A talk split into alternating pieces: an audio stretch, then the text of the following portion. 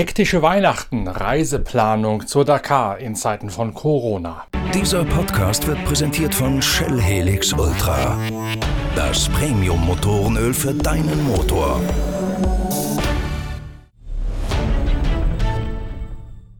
Eigentlich schien die ganze Anreise nach Jeddah, dem Startort der Rallye Dakar, schon festzustehen. Dann machte Saudi-Arabien wegen des mutierten Coronavirus seine Grenzen zu und seitdem hat der gesamte Tross alle Hände voll zu tun, rechtzeitig zum Start nach Saudi-Arabien zu kommen. Unter denen, die noch ein bisschen am Rätseln sind, wie sie die Anreise stemmen sollen, ist kurz vor Weihnachten auch Dirk von Zitzewitz. Der Lange aus Ostholstein ist Beifahrer von Yazid Al-Raji in einem Toyota Hilux, ein Allradmodell, das eingesetzt wird vom Overdrive Drive Team, allerdings auf dem technisch identischen Stand ist wie die Hilux von Genil de Villiers, Nasser Al-Attiyah und Konsorten vom südafrikanischen Hallspeed Rallye-Stall. Dirk von Zitzewitz kehrt nach einer langen Rekonvaleszenzphase aufgrund eines schweren Unfalls mit mehrfachem Überschlag und Wirbelbrüchen bei einer Bacha vor zwei Jahren im eigenen Side-by-Side jetzt langsam wieder zurück in den Beifahrersitz an die Seite von Lokalmatador Yazid Al-Raji. Bei der Bacha Hail sind Al-Raji und von Zitzewitz erfolgreich erfolgreich unterwegs gewesen und der Schleswig-Holsteiner hat sich natürlich schon seine Gedanken gemacht, wie die Rallye Dakar ab dem 3. Januar verlaufen kann.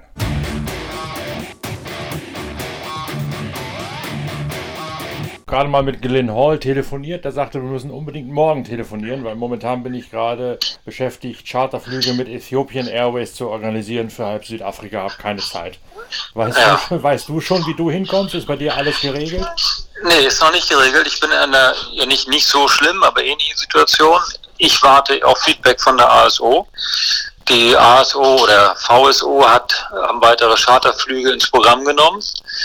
Und ich warte seit vorgestern Abend auf eine Ansage, welchen der Flüge ich dann tatsächlich nehmen kann. Also ob ich den nehmen kann, den ich nehmen möchte oder ob ich überhaupt einen bekomme. Total, also total schwierige, ätzende Kommunikation. Du wärst also sonst Linie geflogen, nehme ich. Ich wäre, ja genau, ich wäre nochmal Linie geflogen nach Jeddah, das ist ja alles gecancelt. Ja. Jetzt muss ich also auf einen Charter von der ASO, VSO aufspringen und habe das angefragt und du kriegst kein Feedback, null Feedback. Ich weiß nicht, ob die erwarten, dass du einfach mal Geld überweist und kriegst dann Feedback oder ich, nee, wenn sie dann zumindest das sagen würden, ne, dann kann man das ja machen. Aber nee, es kommt einfach gar nichts. Das ist also sehr schwierig im Moment. Also du müsstest irgendwie wahrscheinlich nach München dann kommen erst einmal, um von da wegzukommen überhaupt, oder? Das, das wäre der Idealfall, dass ich am 26. mit dem vorgesehenen Charter ab München fliege. Nur ich kann keinen Zubringer buchen, weil ich nicht weiß, ob ich auf dem drauf bin oder ob ich ab Amsterdam fliege oder ob ich dann einen Tag später ab Paris fliege. Ne? das weiß ich alles nicht. Gehen denn Flüge von Hamburg da überall hin oder von, was weiß ich, von Lübeck oder wo du fliegen könntest? Ja, ich müsste ab Hamburg fliegen und ähm, also München, das würde perfekt passen, da käme ich gut hin.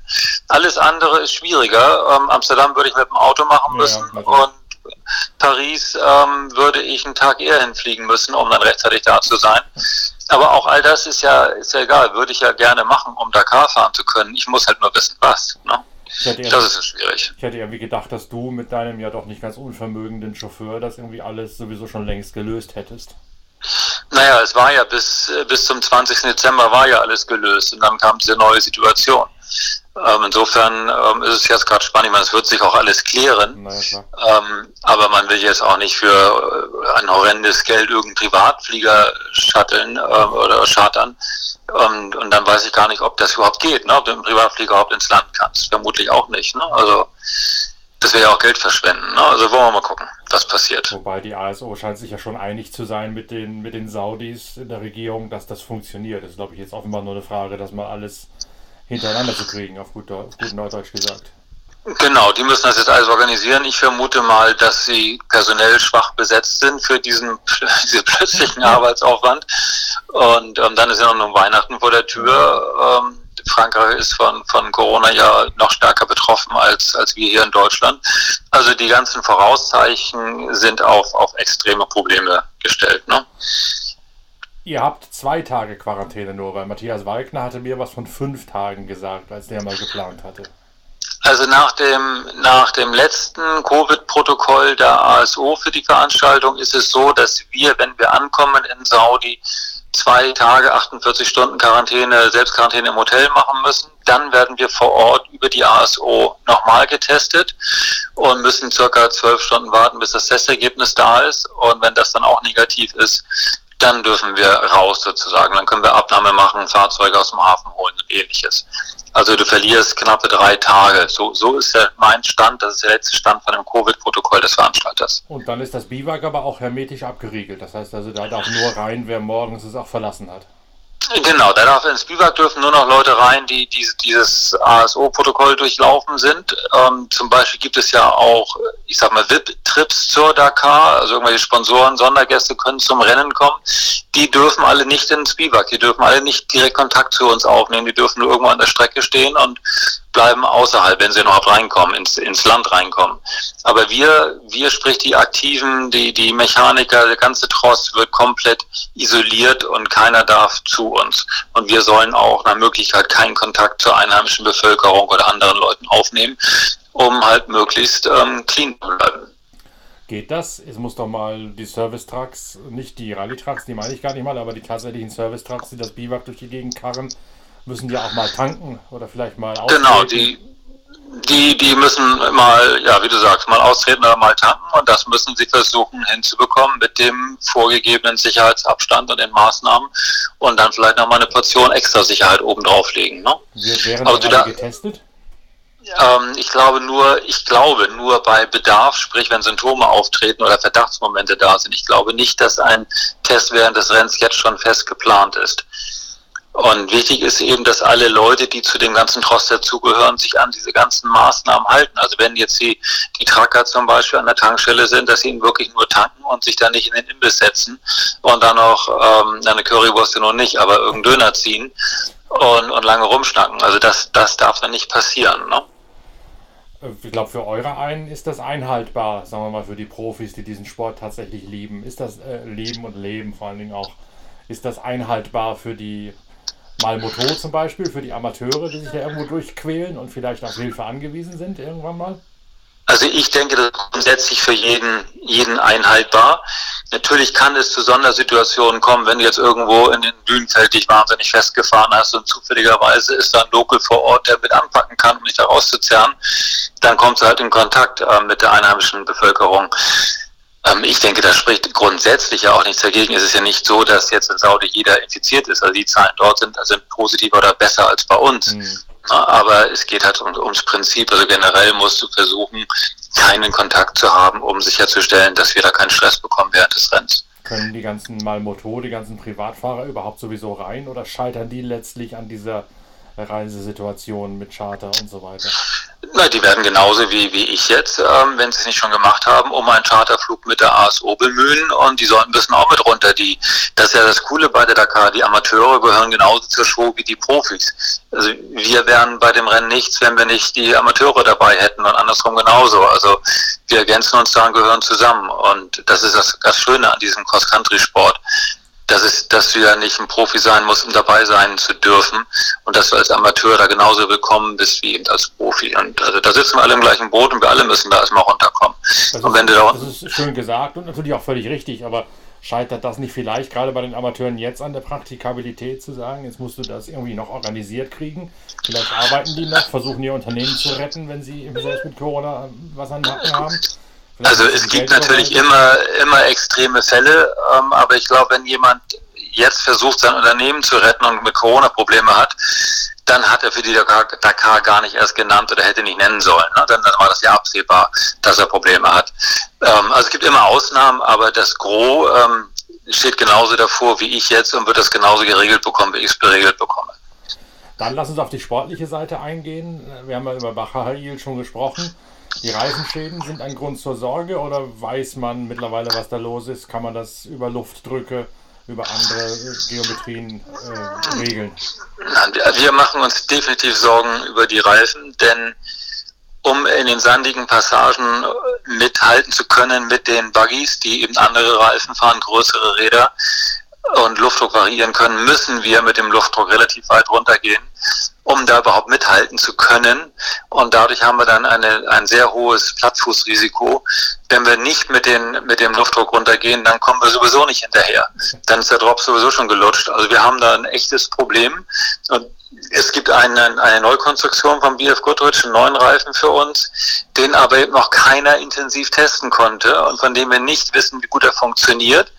Die, die ihn mal für ein paar Kilometer drauf hatten, sagen, dass er auf harten Boden gut funktioniert, aber im Sand eben schlechter ist als der letzte Reifen. Schlechter heißt weniger Traktion hat, beziehungsweise nicht so arbeitet, nicht so balbt. Und ähm, das heißt, unsere Voraussetzungen, was die Reifen angeht, ähm, sind alles andere als, als schön. Und keiner weiß so genau, wie der, wie der neue Reifen sich verhalten wird, ob er, ob, er der, ob er die richtige Wahl ist. Und du kannst es nicht mehr richtig testen. Also die Reifen ist für uns Vierradfahrer, Allradfahrer die größte Baustelle. Wer hat die Reifen denn getestet? Wenn es bei der Bacher HI war, wird das, wird das Hallspeed gewesen sein wahrscheinlich, oder? Also ähm, die Reifen, es sind so wenig Testreifen im Umlauf gewesen. Ich weiß nur davon, dass ähm, Toyota einen Satz hatte in Südafrika zum Probieren. Ja. Und ich meine, dass Mini auch einen Satz hatte zum Probieren. Wobei da natürlich auch die Interessen unterschiedlich liegen, weil Mini, die, äh, die Speerspitze bei Mini fährt den Buggy und nicht den Allrader. Insofern ist also das Interesse an einem gut funktionierenden Allradreifen bei Mini nicht so groß wie bei uns. Und ich weiß nicht, ob, ob Bahrain ähm, das neue Team Bahrain Extreme Rate, wie sie sich nennen, ob die, ob, ob die das getestet haben, keine Ahnung. Wir wissen aus Südafrika, dass wir nicht wirklich was wissen. Hat Genil die gefahren? Ja, Genil und sein Teamkollege dort, der hängt, die sind den Probe gefahren. Aber eben auch unter anderen Bedingungen, als wir sie in der Wüste haben werden. Und ähm, keiner von beiden, vor allem Genil, nicht, ist nicht erleichtert oder sagt, das ist es jetzt, wir, wir, wir sind gut aufgestellt, sondern die Sorgenfalten sind eher größer geworden. Ja, der ist denn aber doch wahrscheinlich in dieser Kalahari, in dieser, dieser Pfanne da gefahren, wie Sie sagen, also wo es schon Wüstenverhältnisse hat, oder? Ja, genau. Er hat, er hat sie, wie gesagt, er hat sie gefahren, er hat Plattfüße gehabt, auch mit der neuen Konstruktion. Ähm, er, er tut sich schwer, Vorteile zu sehen bei dem neuen Reifen. Und bei dem alten wissen wir, dass wir einen Nachteil haben es war doch letztes Jahr mal die Rede davon, dass es zwei Reifenvarianten, also diesen Januar besser gesagt, zwei Reifenvarianten gegeben hat. Oder? Ja, es gab eine softe Variante und eine Medium-Variante. Ähm, die softe Variante war eigentlich überhaupt nicht fahrbar, weil sie zu viele Platzfüße bekommen hat und die Medium-Variante ähm, war, war eben auch so, dass die Allrader ähm, Kopfschmerzen hatten. Die darf man aber während der Rallye wechseln. Du kannst von der einen Mischung auf die andere gehen. Du darfst die Mischung wechseln, du darfst aber das Profil nicht wechseln. Also du musst einen Reif, dich für einen Reifentypen entscheiden, aber du darfst verschiedene Gummimischungen fahren, soweit ich weiß. Und so wird es dieses Jahr auch sein, wenn du sagst, soweit ich weiß. Darf, darf, davon, davon gehe ich aus. Ähm, da muss ich gestehen, dass ich ja bis, bis September gar nicht drin war in, in der diesjährigen Dakar. Und das habe ich spezifisch im Reglement bis jetzt noch gar nicht nachgelesen. Das bleibe ich den Technikern überlassen. Also die Frage würde ich auch weitergeben oder dann vor Ort fragen. Das wird sich erklären lassen. Wir werden ja da sowieso das, in Kontakt ja. stehen, wenn es dann darauf das, ankommt. Ja, das wird sich klären. Ähm, ich hoffe, dass wir, dass wir variieren dürfen dass wir also sowohl die, die neue Konstruktion wie die alte fahren dürfen. Denn wenn wir uns vorher festlegen müssen, dann wird ja das Lotteriespiel noch größer.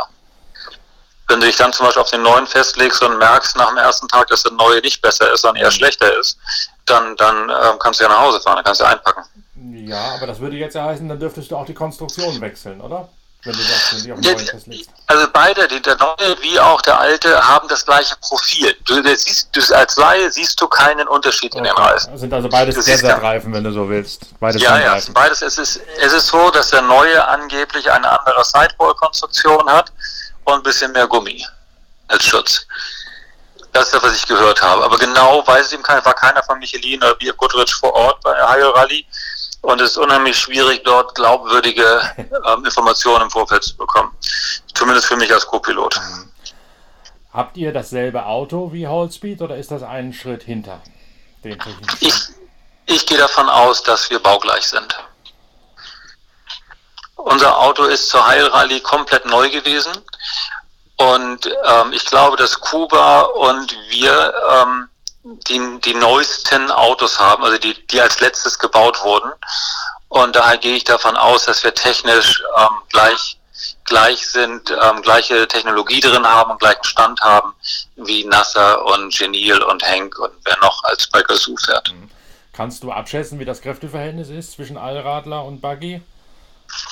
Es wird ähnlich wie im letzten Jahr sein. Also es war relativ ausgeglichen. Das, der Vorsprung, den die Allrader hatten, der war vor allem bedingt durch die Plattfüße, die, die, nein, der Vorsprung, den die Buggies hatten, ja. war vor allem durch die Plattfüße bedingt.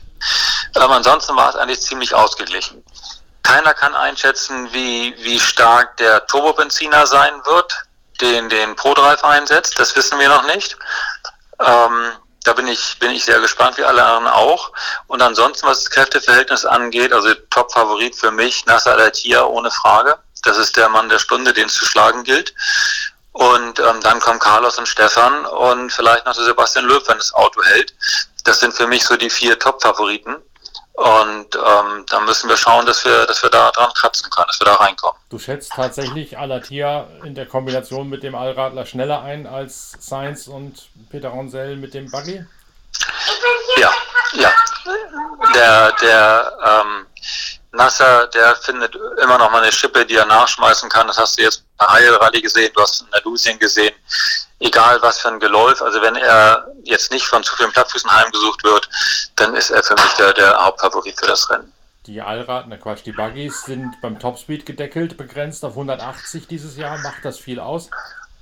Ich, also ähm, ich denke, das macht nur ganz wenig aus. Also wissen kann, kannst du errechnen, wenn du da 7000 Kilometer in die Wüste fährst, davon sind vielleicht 30 Kilometer tatsächlich schneller als 180 und dann sind wir 190 gefahren. Also über 30 Kilometer sind sie in 10 km/h die Stunde schneller gefahren. Wenn du das ausrechnest und runterrechnest auf die die 5.500, 6.000 Kilometer Prüfungskilometer, dann ist das glaube ich zu vernachlässigen. Das macht nicht viel aus. Wobei das ist eine Geste, aber es bringt nichts. Wobei Timo Gottschalk mir gestern sagte, es geht ja auch immer noch ums Beschleunigungsverhalten und da ist er eben immer noch besser als euer. Genau, dieses Beschleunigungsverhalten hat ja nichts mit dem Topspeed zu tun. Und ähm, Beschleunigungsverhalten, das hängt natürlich immer vom Untergrund ab und von der Spurwahl und so weiter. Ich persönlich denke, dass über alles gesehen ähm, das relativ ausgeglichen ist. Das hat die letzten Jahre gezeigt. Und dann hängt es von, tatsächlich vom Streckencharakter ab, ob das eher eine Buggy-Strecke ist, wo sie nachher langfahren, oder ob das eher eine Allradstrecke ist. Aber also, so wie ich es bis jetzt einschätzen kann, sehe ich einen kleinen Vorteil bei den Buggies, aber der ist nicht so groß, dass ich sagen würde, wir haben gar keine Chance gegen die. Also wir haben definitiv eine Chance. Kannst du denn zum Streckenverlauf und zur Geländebeschaffenheit schon was sagen von dem bisschen, was du weißt? Ja, sehr bisschen. Also extrem viel Sand natürlich in Saudi. Am ersten Tag werden wir ein bisschen technisch anspruchsvollere Strecke haben, denke ich, mit mit auch ein bisschen harten Boden, Steinen und Felsen dazwischen. Und dann ab dem zweiten Tag geht es eigentlich in die ziemlich offene Wüste mit Dünen und höherer Geschwindigkeit. Dritter Tag genauso, vierter bleibt ein Tick langsamer. Fünfter, sechster Tag viel Sand, viel Wüste in der Gegend um Heil rum. Also ähnlich wie jetzt bei der Heilbaha, noch offener wahrscheinlich. Genauso auch Tag sieben und acht. Und dann neun, zehn, elf und zwölf wird dann wieder ein bisschen langsamer sein paar Canyons dabei und Felsen und Steinen ähm, entlang des Roten Meeres nach Jeddah zurück. Ihr fahrt aber ja auch jetzt wieder längs des Roten Meeres an der Küste runter dieses Mal, wenn ich es richtig sehe, ne? Wo es ja, ja nur, wo es eher geröllartig ist, oder nicht? Ja, das ist, das sind die letzten Tage. Wir, wir kommen, wir fahren gegen den Uhrzeigersinn eine Runde. Wir fahren also recht schnell weg von Jeddah in die Wüste rein, gleich am ersten Tag. Und dann kommen wir ähm, am neunten Tag wieder am Klament. Am ähm, siebten, achten, am achten Tag kommen wir wieder am Roten Meer an und dann ist neunter, zehnter, elfter, zwölfter, die letzten vier Tage gehen, gehen praktisch grob gesagt an der Küste lang. Da, da sind ein paar Gebirge, ähm, da sind viele Felsen und dazwischen viel Sand. Ähm, das sind also die Mischtage, die, die zweite Woche. Und das sind die, die extrem kritischen Tage für uns, was die Plattfüße angeht. Also das, das Rennen, so wie es ausschaut, nach der Beschreibung vom Veranstalter, wird sich nicht vor der elften Etappe entscheiden. Die elfte Etappe wird nochmal ein richtiger Hammer werden. Wenn du nicht davor gerade eine Stunde Vorsprung hast, dann ähm, ist da alles offen bis zum Ende. Warum ist die elfte Etappe dieser Hammer? Wo ist die und warum? Da haben sie nochmal eine 5, über 500 Kilometer Etappe eingebaut mit ähm, 100 Kilometer Sand angeblich am Stück, also Dünen am Stück und das Ganze in, in diesem Gebirge, in den Felsen mit viel Geröll auch dabei. Das, das wird einfach an, anhand der Daten ähm, und was Sie so erzählt haben, wird das eine der schwersten, wenn nicht die Königsetappe des Rennens werden. Mhm. Der Veranstalter möchte natürlich gerne, dass es bis zum Ende spannend bleibt. Also wir würden natürlich alle gerne am ersten Tag das Rennen schon gewonnen haben, aber das geht ja bei der Dakar sowieso nicht. Genau, ist es dann so, dass ihr in der Wüste erst einmal einfach nur Anschluss halten müsst an die Allradler, weil die, äh, an die Buggies, weil die den Vorteil des Luftablassens so wieder rein haben und dass euer Terrain dann erst beginnt, wenn ihr wieder am Roten Meer ankommt quasi? Ja, so, so ähnlich kann man das, ja, so kann man das ausdrücken. Also das, ich, das wird wieder ein relativ schnelles Rennen werden aufgrund ähm, der, der Geländegeschaffenheit in Saudi. Und es gibt so viele gute Fahrer, gute Crews in guten Autos. Also ich denke, neun bis zehn Leute haben die Chance auf ein Podium grundsätzlich von den technischen Voraussetzungen und von den logistischen Voraussetzungen. Und das heißt, ähm, du musst von Anfang an bei der Musik sein. Du kannst es dir nicht erlauben, auf Abwarten zu fahren oder auf Sicherheit zu fahren, weil immer drei durchkommen ohne Probleme von diesen zehn Autos. Also du musst von Anfang an dabei sein. Und es wird also ein sehr schnelles Rennen werden. Und du weißt, dass zum Ende hin der Hammer kommt. Also das äh, ja, wird eine spannende Nummer werden hat dieses digitale Roadbook und das Ausgeben desselben am frühen Morgen vor der Etappe maßgeblichen Einfluss oder ist das alles halb so wild? Also das, das hat natürlich Einfluss auf unsere Arbeit, also die Arbeit der Co-Piloten und das wird auch für ein paar Überraschungen sorgen, aber in allen Teams, bei, bei allen Autos gleichermaßen. Also es ist jetzt nicht so, dass jetzt nur das Auto A oder B oder nur der Buggy jetzt einen Vor- oder Nachteil dadurch hat, sondern es trifft alle ähm, durch die Bank weg. Also es wird schwieriger sein, vorwegzufahren. Ähm, du musst ein bisschen mehr Zeit nehmen, um den richtigen Weg zu finden. Das heißt, der zweite, dritte, vierte kann also eher von, von dem ersten profitieren. Also es wird dadurch bedingt, wird das Feld ein bisschen enger zusammen sein, aber das geht halt jedem so. Jeder muss mal vorfahren, jeder wird mal mehr verlieren. Ähm, das, ja, das wird, wird es spannender machen. Für uns Co-Piloten wird es noch schwieriger werden. Der Druck wird noch höher werden. Das heißt, du kriegst das äh, Roadbook oder das Tablet tatsächlich körperlich erst ausgehändigt, eine halbe Stunde vor der Etappe oder 20 Minuten? Ja, das, das Tablet ist fest eingebaut ins Auto und erst, also ist, der Plan, mal gucken, wie sie es tatsächlich nachher machen. Der Plan ist so, dass das Roadbook, also das digitale Roadbook auf dem Tablet, erst über einen Code freigeschaltet wird, wenn wir ähm, morgens aus dem Biwak rausfahren. Beziehungsweise es wird dann erst aufgespielt. Also je nachdem, wie sie es dann machen, welche Variante sie machen. Das heißt, du hast überhaupt keine Möglichkeit, auch nur eine Minute vor dem Start in das Roadbook reinzugucken. Du kannst dann auf der Transportetappe, wenn es dann eine gibt, da kannst du dann theoretisch ein bisschen durchblättern. Ja. Aber das ist ja auch, also da hast du nicht viel Zeit. Ne? Also wirklich angucken kannst du es dir nicht und vor allem kannst du keine Notizen oder Stichworte oder irgendwas ranmalen, weil es im Tablet drin ist. Ne? Also du musst nachher das angucken, sofort richtig interpretieren und deinem Fahrer mit einfachen Worten sagen, was er machen soll. Und teilweise wird es nicht funktionieren. Da wirst du ihm sagen müssen, du mach langsam, ich muss das erstmal selber verstehen, beziehungsweise musst mir überlegen, was das bedeutet. Darfst du ein Telefon mitführen auf der Verbindungsetappe? Könntest du theoretisch noch zu Hause anrufen und sagen, guck mal schnell nach? Wenn du irgendwas über irgendwas stolperst auf diesen Zweifel? Also rein, rein theoretisch ja, praktisch nicht machbar. Also du, du kannst nicht ähm, im Auto dir was angucken, du findest da keinen Fehler und kannst niemanden zu Hause anrufen, der dann in der Lage ist, dir da in irgendeiner Form weiterzuhelfen. Das, das geht nicht. Das, also es ist ähm, das funktioniert nicht. Es ist so, als wenn du beim Ertrinken nochmal schnell den Tauchlehrer anfragst und fragst, wie man richtig schwimmt. Also das kannst du vergessen. Also selbst auf der Verbindungsetappe nicht, während der, während der Stage nicht, klar, aber selbst wenn der, der, der kann dir da nichts sagen. Also wer, du, um das Rot, also um Vorteile aus dem Rotbook rauszuziehen, brauchst du Stunden. Du musst es stundenlang durcharbeiten. Und das, das kannst du nicht ähm, nebenbei in fünf Minuten im Auto auf der Transportetappe, kannst du da nichts Sinnvolles rausholen. Kann das, das ist, kann das das ausschlaggebende Element werden? Bei der Rallye? Das auf jeden Fall ähm, wird es spannender werden, welche Co-Piloten mit, mit diesem, dieser spontanen Entscheidung und Interpretation des Rotbooks besser zurechtkommen als die anderen, ja. Und vielleicht wird auch der eine oder andere dann mehr Probleme bekommen, der gewohnt war, extrem gut vorzuarbeiten oder eben auch externe Hilfe in Anspruch zu nehmen.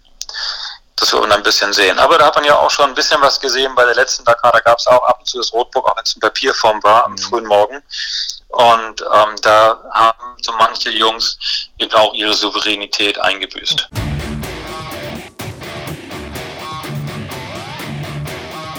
Damit haben wir ein erstes Roundup der Neuigkeiten und auch der Nachrichtenlage für die etwas verkorkste und harzige Anreise zum größten Abenteuer des Motorsports. Und damit steigen wir auch direkt ein in die Berichterstattung Daily Dakar mit unserer Podcast-Reihe. Die läuft unerwartet früh bereits an in diesem Jahr vor der Rallye Dakar. Sie bildet die ideale Ergänzung zur Jubiläumsausgabe der Zeitschrift Pitwalk, in der ja auch schon die Dakar aus der Motorradwertung betrachtet ein großes Thema darstellt. Morgen geht's dann weiter mit dem nächsten Pitcast der Daily Dakar-Reihe. Dann ist Sven Quandt, der Teamchef von Titelverteidiger X-Raid, mein Gesprächspartner. Bis dahin im Zweifel noch frohe Weihnachten, einen schönen heiligen Abend und vielleicht auch viel Spaß bei der Weihnachtslektüre von unserer neuen Ausgabe der Zeitschrift Pitwalk. Wir hören uns am ersten Feiertag wieder mit dem großen Interview mit Sven Quandt. Bis dahin tschüss, frohes Fest, euer Norbert Okenga.